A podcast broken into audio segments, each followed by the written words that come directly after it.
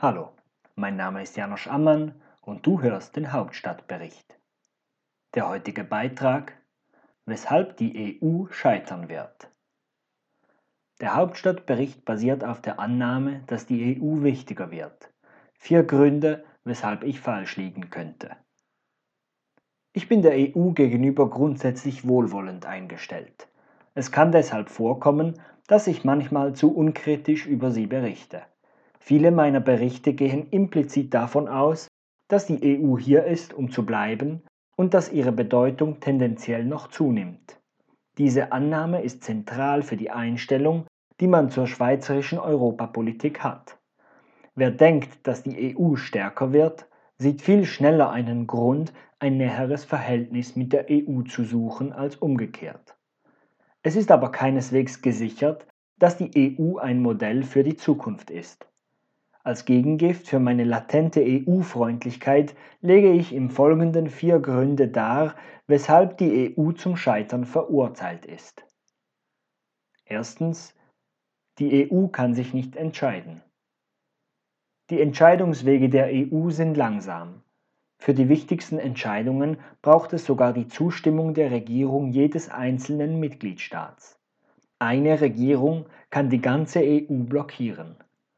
Das ist vor allem dann ein Problem, wenn einige Regierungen sich zu Autokratien entwickeln.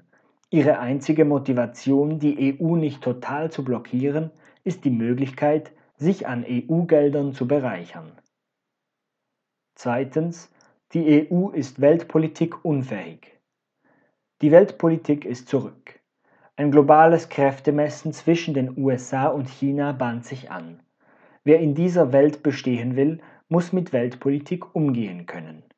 Die aktuelle EU-Kommission nannte sich die Geopolitische Kommission, um ihrem Anspruch Ausdruck zu verleihen, dass die EU auch in geopolitischen Angelegenheiten mitreden will. Doch nichts liegt der Realität ferner.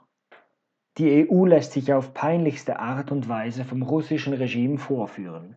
Auch gegenüber China hat es die EU nicht geschafft, sich auf eine kohärente Position zu einigen.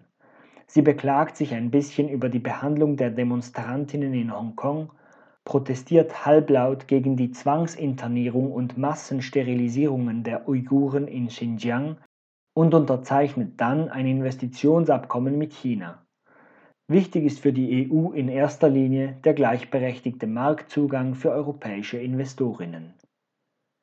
Wer die Beziehungen zum chinesischen Regime vor allem unter dem Gesichtspunkt des Marktzugangs betrachtet, ist wie ein Badetourist, der sich darüber freut, den Strand für sich alleine zu haben und dabei den anrollenden Tsunami übersieht.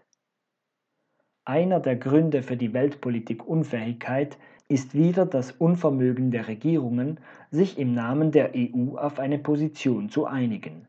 Das erlaubt den anderen Mächten, die EU-Staaten gegeneinander auszuspielen.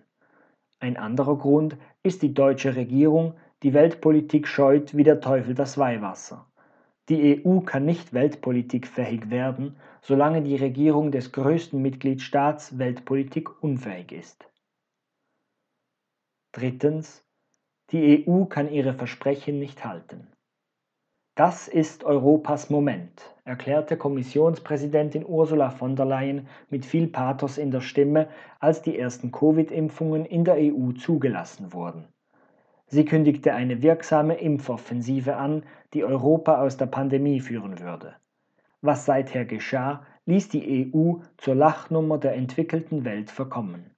Die EU impft viel langsamer als die USA oder Großbritannien.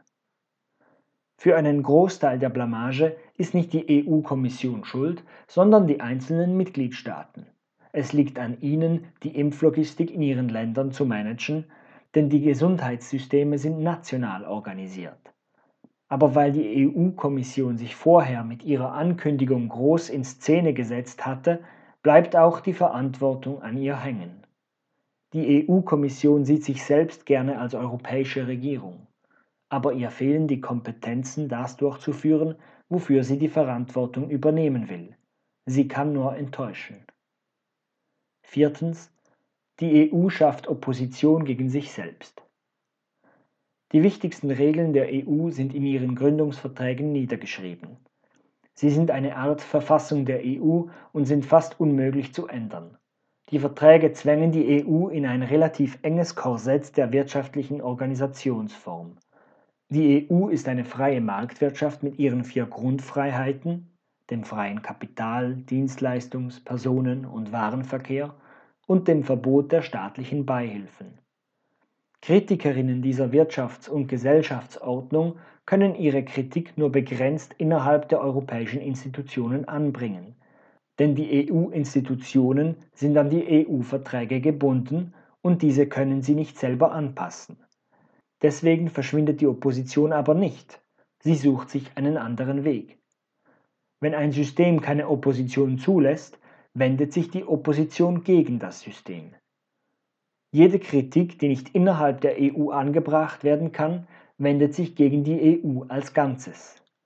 Die fundamentale Kritik am Wirtschafts- und Gesellschaftssystem der EU dürfte weiter zunehmen. Millionen von Südeuropäerinnen erleben die zweite große Rezession in zehn Jahren, auf welche die EU ungenügend reagiert. Hinzu kommt die Klimakrise. Wenn die Jugend bei der Bekämpfung des Klimawandels nicht genügend Fortschritt sieht, dürfte sich ihre Frustration über die unerfüllte Forderung nach System Change in Opposition gegen die EU wenden. So, ich hoffe, dieser Beitrag hat dich genauso pessimistisch gestimmt wie mich.